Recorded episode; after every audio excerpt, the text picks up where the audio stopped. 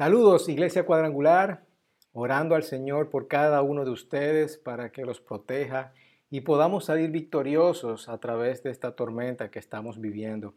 Recuerda tomar este tiempo como un domingo cualquiera, así que te invito a, participar y buscar a tu familia eh, donde quiera que tú puedas estar en la forma más cómoda, en tu sillón, en la cama, en el patio, donde quiera que estés busca a tu familia para que, para que podamos disfrutar este tiempo juntos y podamos alabar al Señor, podamos eh, disfrutar de esta palabra de ánimo.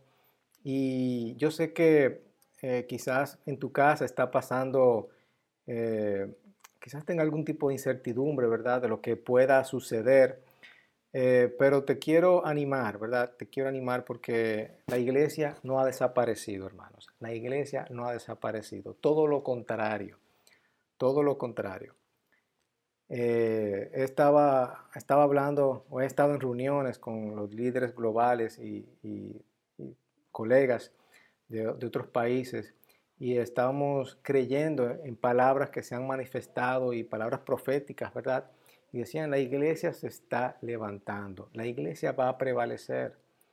Y en el mensaje de hoy queremos ver que eh, vamos a mirar las cosas de otra perspectiva, vamos a ver nuestro rol que estamos jugando eh, y mientras nosotros buscamos las promesas, buscamos su presencia, buscamos su poder y su paz para poder levantarnos y resplandecer.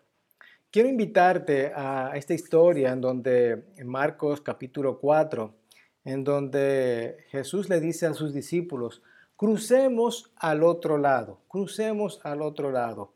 Ellos dejaron la multitud, se fueron con él en el barca donde estaba, se desató esta fuerte tormenta, ¿verdad? Las olas azotaban la barca, tanto que ya comenzaba a inundarse. Jesús, mientras tanto, estaba en la popa durmiendo sobre un cabezal. Y los discípulos lo despertaron, maestro, maestro, gritaron, no te importa que nos ahoguemos. Así que se levantó eh, rápidamente, reprendió el mal y dijo, silencio, calma. ¿Y el viento qué pasó? Se calmó y todo quedó completamente tranquilo. Y él les hizo estas dos preguntas. ¿Por qué tienen tanto miedo? ¿Todavía no tienen fe? Ellos estaban, por supuesto, se quedaron espantados y, este versículo a mí me encanta, este pasaje, porque esos son unos versículos que son un retrato de nosotros como humanos, que se nos olvida que nosotros tenemos a nuestro Señor a nuestro lado en medio de estas circunstancias, en medio de cualquier circunstancia, ¿verdad? Cualquier cosa que nos pasa, tenemos miedo y no tenemos fe. No tenemos fe y no, se nos olvidamos que el Señor está con nosotros que nos ayude en cualquier situación difícil y que nos ayuda a calmar, nos da paz a través de su palabra y lo que Él nos ha dicho. Así que yo te quiero invitar eh, a reflexionar sobre este pasaje, que cuando Jesús dice vamos a cruzar al otro lado, Él dice vamos a cruzar al otro lado. Cuando Él dice eh, que estamos en una salida y tenemos un destino, una llegada, es que vamos a llegar a nuestro destino. Si Jesús hubiera muerto, no se hubiera cumplido la promesa. Es como cuando tú ves una película que tú ves el protagonista pasando la de Caín, ¿verdad? Eh, y tú, en tu corazón tú estás asustado porque es la adrenalina, adrenalina que produce la película, pero tú al final sabes que, bueno, él no se va a morir porque él es protagonista. Bueno, pues déjame decirte que Jesús en esta historia es el protagonista y no va a morir, ¿verdad? Tú no va a morir. Y dentro de nuestra historia actual, sabemos que Jesús va a tener la victoria. Jesucristo va a tener la victoria. Y nosotros como eh, sus hijos, ¿verdad? Como cristianos, también vamos a tener la victoria. Somos los héroes y protagonistas durante este tiempo. Así que eh, vamos a reflexionar sobre esto y te voy a volver a repetir estas dos preguntas. ¿Por qué tienes miedo? ¿Y por qué todavía no tienes fe? Pero déjame ayudarte a entender que no debes tener miedo y voy a ayudarte con tu fe. Y te pregunto, ¿cuál es el papel, cuál es el rol que estás jugando en medio de esta tormenta. Hay un autor que me encanta que, él dice que hay eh, tres, bueno, dice que hay cuatro papeles, pero solamente te voy a mencionar tres. Tres papeles que estamos jugando ahora mismo en la vida. Eh, muchas veces nosotros jugamos el papel de víctima. ¿Quién es la víctima? Es la persona eh, a la que el héroe rescata. Es la persona que, en nuestro caso, es la persona que siempre nos vivimos quejando, es la persona que siempre tienen algo de qué quejarse, que no nunca están conformes con nada, eh, todo me pasa a mí, y ay, mira, ayúdame a mí porque yo soy la víctima, rescátame, por favor, ¿verdad? Eh, en la historia son los discípulos, Jesús, ayúdanos, ayúdanos, porque no ve que nos estamos inundando, ¿verdad? Esa es la víctima, los discípulos eran la víctima. También está el papel de villano. El villano es la persona mala, la que eh, tiene el fin de acabar con, la humanidad, ¿verdad? Eh, aunque él tiene un propósito, eh, un fin de, acabar con lo malo. Y en nuestro contexto, ¿verdad? ¿Quiénes son los malos de, de este contexto? Obviamente es el coronavirus, esa es nuestra tormenta.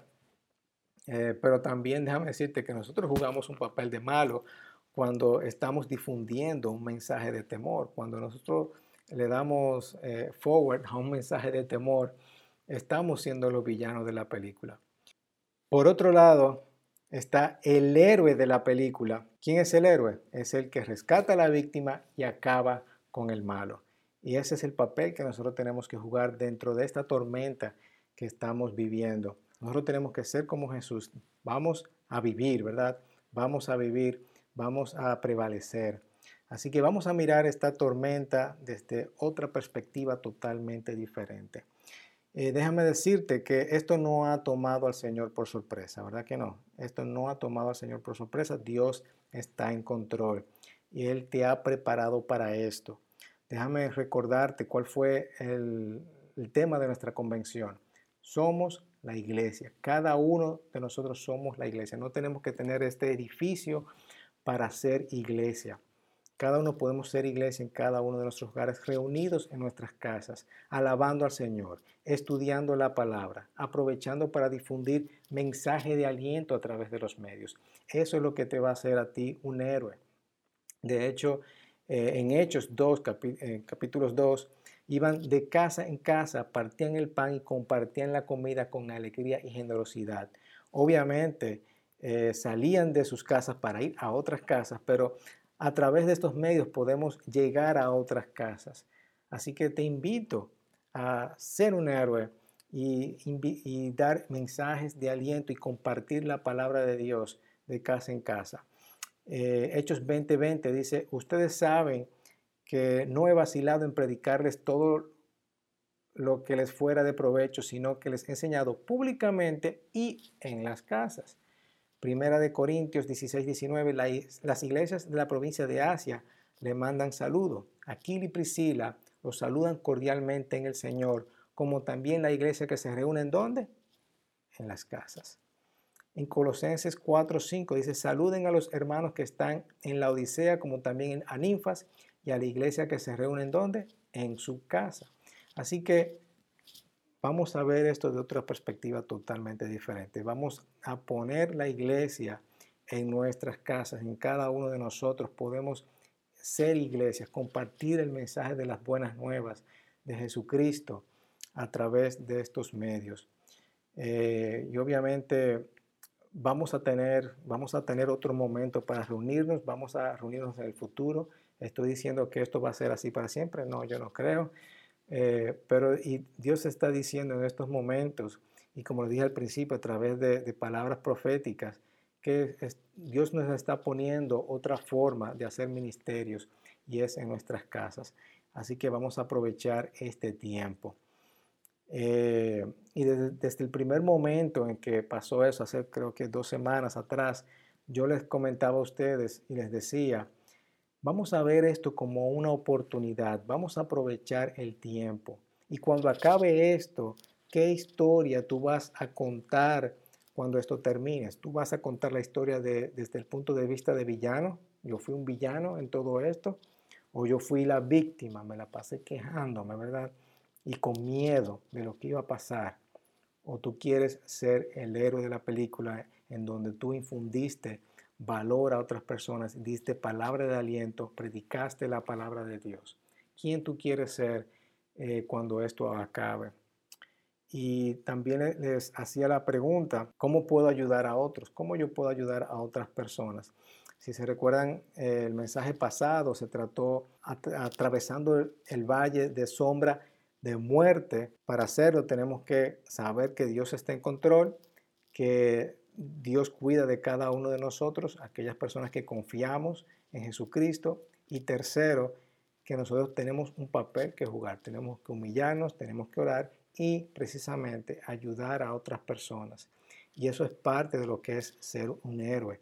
Vamos a ayudar a otras personas en estos momentos de necesidad. Yo sé que a mí me ha pasado temor, otras personas han infundido aliento sobre mí y yo también infundo aliento sobre otras personas. Me tengo que ver como un héroe. Así que nuestra perspectiva es pensar claro, eh, porque Él hace estas promesas para cada uno de nosotros.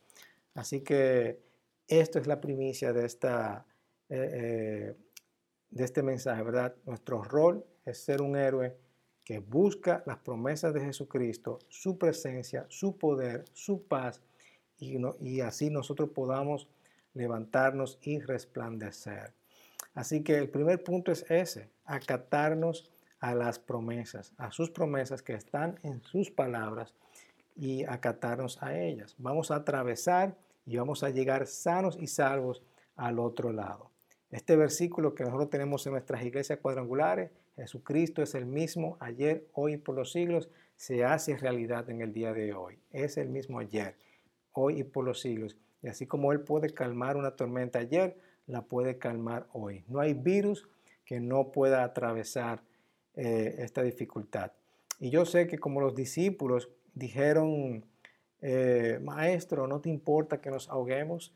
Yo me imagino que tú te has hecho esa pregunta también, Señor, ¿qué está sucediendo con el mundo, verdad? ¿No te importa lo que está pasando, estas muertes? ¿No te importa que yo esté trancado aquí, que no pueda producir? ¿Qué es lo que está sucediendo, Señor, en el mundo? Estás jugando el papel de víctima.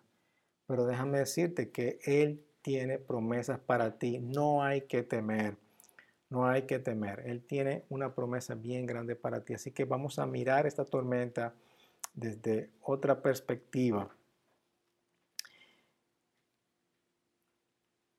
El segundo punto es buscar de su presencia. Vamos a buscar de su presencia. Déjame leerte en Isaías 60 esta promesa increíble que le hace el Señor al pueblo de Israel. Dice, levántate y resplandece, que tu luz ha llegado la gloria del Señor brilla sobre ti. Mira las tinieblas cubren la tierra y una densa oscuridad se cierne sobre los pueblos.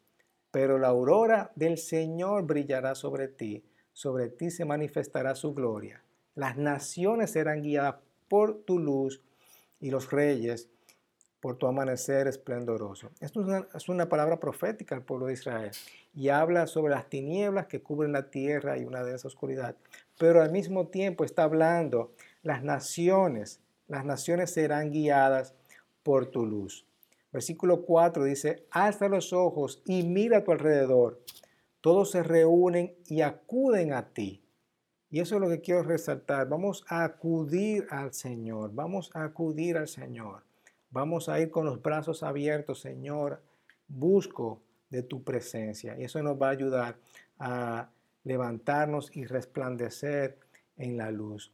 Así que vamos a acudir a nuestro Señor y Él nos va a dar la respuesta. Cuando la presencia del príncipe de paz está con nosotros, no tenemos nada que temer. Y yo te pregunto, eh, ¿cómo está tu mente? ¿Cómo, ¿Cómo estás pensando en medio de esta situación? ¿Cuál es tu esperanza? ¿Qué, qué, qué tú tienes pensado? Porque te quiero animar y eh, aferrarte a la palabra de Dios, a sus promesas y a buscar de parte de Dios. Estás pensando tranquilo, estás en pánico, tienes miedo y yo te quiero decirte, por favor, no te quedes callado. Acude a cada a, nosotros, busca, eh, estamos dispuestos y disponibles para ayudarte, orar por ti y atravesar esta tormenta juntos. Así que eh, cuéntanos cómo te sientes. Cuando Jesús le preguntó a sus discípulos, ¿todavía no tienen fe? Él estaba diciendo, ¿por qué no tienen fe en mí? Ustedes han visto quién soy yo y lo que yo he hecho. Y yo te pregunto, oye, ¿cuántas veces tú no has visto que Jesús es tu proveedor, tu sanador? ¿Cuántas veces tú no has visto que Él ha derramado el Espíritu Santo sobre ti y te ha ayudado una y otra vez a, a sobrepasar circunstancias en el pasado? Bueno, Él lo puede hacer otra vez. Esto no es nada diferente para Él. Dios quiere hacerlo una y otra vez. Y no hay ningún tipo de razón para dudar en Jesús. Y lo tercero es, lo primero es, vamos a acatarnos a las promesas de Jesús. Lo segundo es, vamos a buscar su presencia. Y lo tercero, vamos a creer que realmente Él tiene poder para calmar esa tormenta y Él nos va a brindar su paz. Dios está dispuesto y Él quiere desatar ese poder para calmar la tormenta. Eh, él nunca conoció nada que que lo pueda parar. No hay ninguna tormenta ni ningún virus que él pueda, eh, que lo pueda parar a Jesús, porque él es el héroe de la película, él no va a morir. Así que no hay coronavirus que pueda contra Jesús. Así que cuando Él está presente, la paz y el poder de Jesucristo están presentes. Su poder para brindar la paz es lo que nosotros estamos buscando, es lo que nosotros estamos deseando y Él está dispuesto y Él es capaz de hacerlo. Así que eh, miremos esto desde otra perspectiva, ¿verdad? Nuestro rol en medio de esta circunstancia es buscar sus promesas, su presencia, su poder y su paz. Y así nos vamos a levantar y resplandecer. Quiero terminar con eh, leyéndote una historia que leí en el Facebook del presidente de la Iglesia Cuadrangular, Glenn Burris bien interesante. Fíjate lo que dice. Te lo voy a leer. Cito. En el siglo III hubo una pandemia que se extendió por Italia, África y el Imperio Occidental. El erudito Kyler Harper cree que fue el, el virus del ébola y en su apogeo mató a más de 5.000 personas cada día en Roma. Algunas ciudades tenían su población eliminada en más del 60%. Durante la pandemia la gente entró en pánico Muchas personas abandonaron a los enfermos en zanjas y dejaron a los muertos sin enterrar. La gente huyó de las zonas donde había enfermedad y abandonó a los ancianos, los enfermos y los discapacitados. Pero hubo una clase de personas que se negaron a entrar en pánico. El último emperador no cristiano fue un hombre llamado Julián. Él escribió que el reciente crecimiento cristiano Oye bien, el, reciente crecimiento cristiano fue causado por el carácter moral, incluso en el pretendido y por la benevolencia a los extraños y el cuidado de las tumbas de los muertos. ¿Eh? Fíjate bien, ¿eh? Y en una carta a otro sacerdote escribió, los galileos, o los cristianos, apoyan no solo a sus pobres, sino también a los nuestros. Todos pueden ver que nuestra gente carece de ayuda de nosotros. Los cristianos, en lugar de abandonar la ciudad, se quedaron en gran riesgo a ellos mismos. Cuidaban de los pobres, los enfermos y los ancianos. El historiador Rodney Stark dijo que se puede rastrear el ascenso del cristianismo a las tres plagas principales en el siglo II, tercero y sexto. Dijo que el cristianismo creció porque la gente miraba el increíble testimonio de los cristianos durante los tiempos de prueba. En lugar de entrar en pánico, demostraron una tremenda fe y compasión. Si eres creyente, esta es una oportunidad increíble para dar testimonio, para ser personas de fe. Y eso es lo mismo que estoy hablando en este mensaje, ser héroes en medio de la tormenta, jugar el papel de héroe. Y sigo leyendo, en lugar de entrar en pánico, Responda pensándolo bien. Es un momento para demostrar un amor sacrificado y una esperanza que ninguna enfermedad puede destruir. Cierro la cita. Así que hermanos, vamos a levantarnos y vamos a resplandecer que tu luz ha llegado. Vamos a ser héroes en medio de esta tormenta. Vamos a buscar las promesas, a aferrarnos y acatarnos a la promesa de Jesucristo. Vamos a buscar su presencia y vamos a creer que Él es el príncipe de paz y nos da y tiene el poder para eh, acabar con esta tormenta. Y así nosotros nos vamos a levantar y vamos a resplandecer y vamos a ayudar a otras personas. Así que te invito a jugar un papel importante durante este proceso que estamos atravesando eh, a nivel mundial. Vamos a hacer el papel de héroe. Al final de la historia, cuando tú le puedas contar esto a otras generaciones, decir, wow, yo formé parte y yo fui un héroe durante esa circunstancia porque proclamé el Evangelio a otras personas. Amén.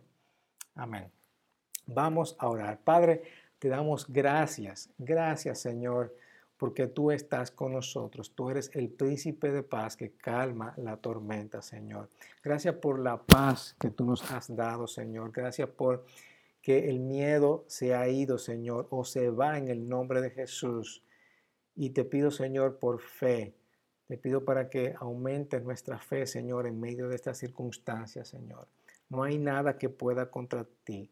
Tú eres el príncipe de paz y quien nos da el poder, Señor. Así que creemos en tus promesas y te buscamos, buscamos tu presencia cada día, Señor, para que tú nos puedas llenar de esa paz que sobrepasa todo entendimiento. Oro por mis hermanos, por salud, por provisión y para que estén bien en sus casas, con sus familias. Y si estás, eh, eh, sé que es difícil, Señor, para muchos estar eh, por tanto tiempo encerrado, Señor, yo te pido también paz por ello. Y si estás solo también, cuida y que tu presencia esté con estas personas que están solas también, Señor, en el nombre poderoso de Cristo Jesús. Amén. Que el Señor te bendiga en este tiempo.